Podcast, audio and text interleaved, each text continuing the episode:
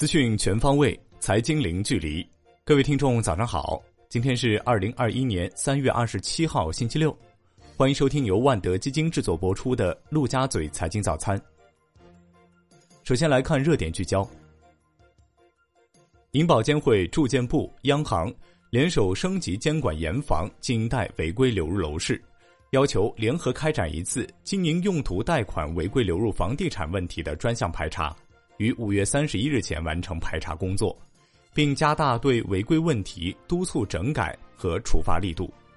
三部门要求，银行业金融机构应加强借款人资质核查、信贷需求审核、贷款抵押物及贷中贷后管理。在和借款人签订贷款协议时，应同时签订资金用途承诺函，明确一旦发现贷款被挪用于房地产领域，将立刻收回贷款。压降授信额度，并追究相应法律责任。A 股强势反弹，上涨个股占比逾七成，毛细白马股市值大涨超五千亿元。上证指数收涨百分之一点六三，报三千四百一十八点三三点；深圳成指涨百分之二点六，创业板指涨百分之三点三七，科创五零涨百分之三点零三，万德全 A 涨百分之一点九九。两市成交七千四百七十九亿元，北向资金净买入六十四点三亿元，连续三天净买入，本周累计净买入一百四十一点六三亿元。五粮液当天获净买入七点八二亿元居首，贵州茅台遭净卖出五点四三亿元最多。苏伊士运河堵船事件持续发酵，A 股船运板块集体冲高，中远海控大涨超百分之八。据英国劳氏传奇社估算，苏伊士运河堵船后给世界贸易造成的损失达每小时四亿美元，约合人民币二十六点一八亿元。分析指出，此次事件还将使本就紧张的全球物流雪上加霜，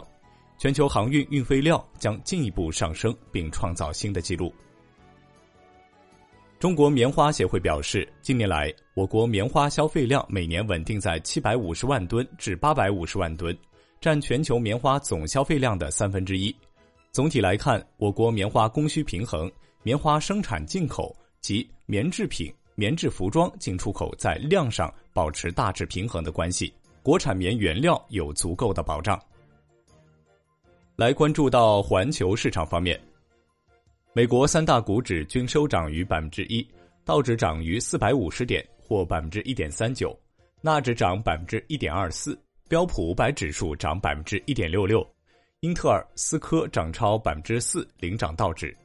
能源股、银行股走高，中概教育股重挫，跟谁学跌超百分之四十一，有道跌超百分之十三。知乎上市首日破发，跌超百分之十一。本周美股涨跌不一，道指涨百分之一点三六，标普五百指数涨百分之一点五七，纳指跌百分之零点五八。欧股集体收涨。德国 D X 指数涨百分之零点八七，法国 C C 四零指数涨百分之零点六一，英国富时一百指数涨百分之零点九九。本周欧股涨跌不一，德国 D X 指数涨百分之零点八八，法国 C C 四零指数跌百分之零点一五，英国富时一百指数涨百分之零点四八。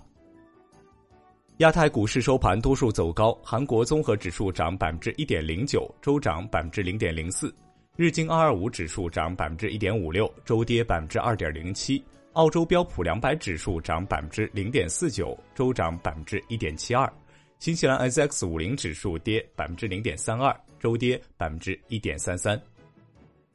美油五月合约涨百分之三点六九，报六十点七二美元每桶，周跌百分之一点一七；布油六月合约涨百分之四点一一，报六十四点三四美元每桶，周跌百分之零点零二。投资者担心苏伊士运河堵船事件将会持续数周。COMEX 黄金期货涨百分之零点三八，报一千七百三十一点六美元每盎司，周跌百分之零点五八。COMEX 白银期货收涨百分之零点二五，报二十五点一一美元每盎司，周跌百分之四点六。美元和美债收益率走强，拖累周线录得三周来首次下跌。继续关注到宏观方面。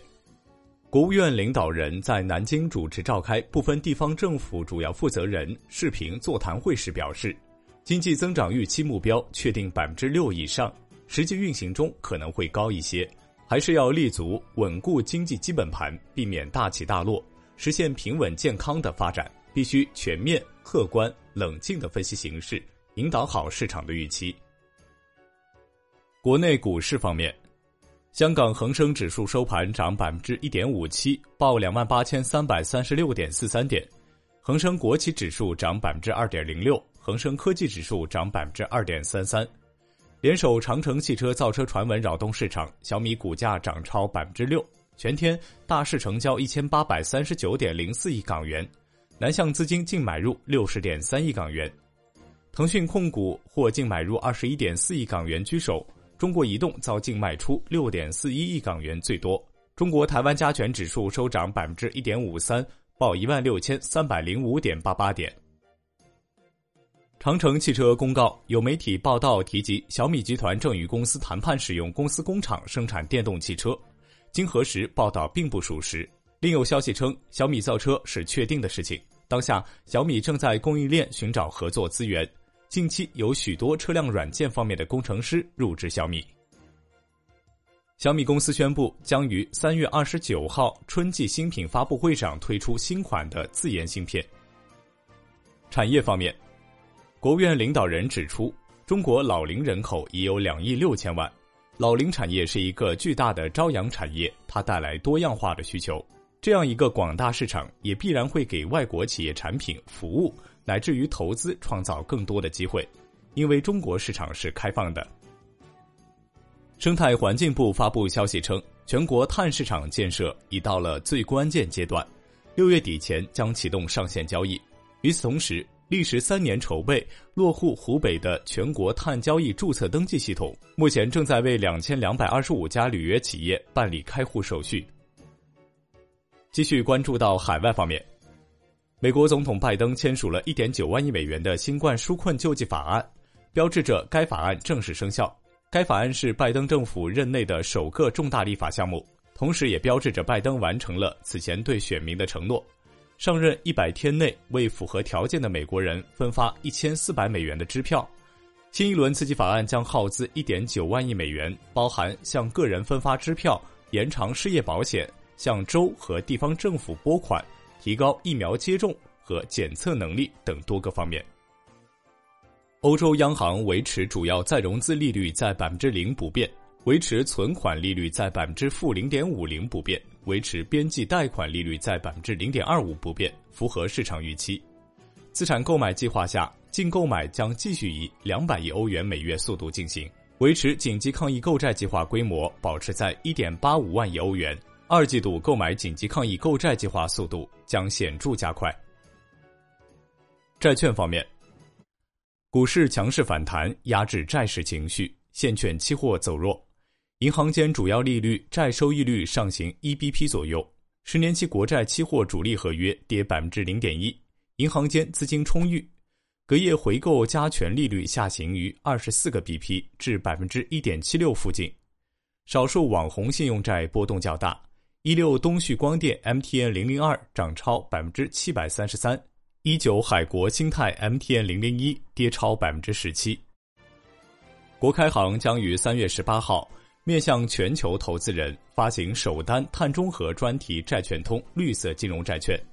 并于十二号至十七号启动预发行，提前实现交易及定价。本期债券发行规模不超过二百亿元，为目前全市场发行金额最大的专项用于助力实现碳达峰、碳中和目标的绿色债券。最后来关注到外汇方面。周五，在人民币对美元十六点三十分收盘报六点五四零七，较上一交易日跌六十七个基点。人民币对美元中间价调贬九十四个基点，报六点五三七六，创一月四号以来的最低。本周累计调贬二百七十八个基点。好的，以上就是今天陆家嘴财经早餐的精华内容，感谢您的收听，也欢迎您的关注和转发。我是陈生，我们下一期再见。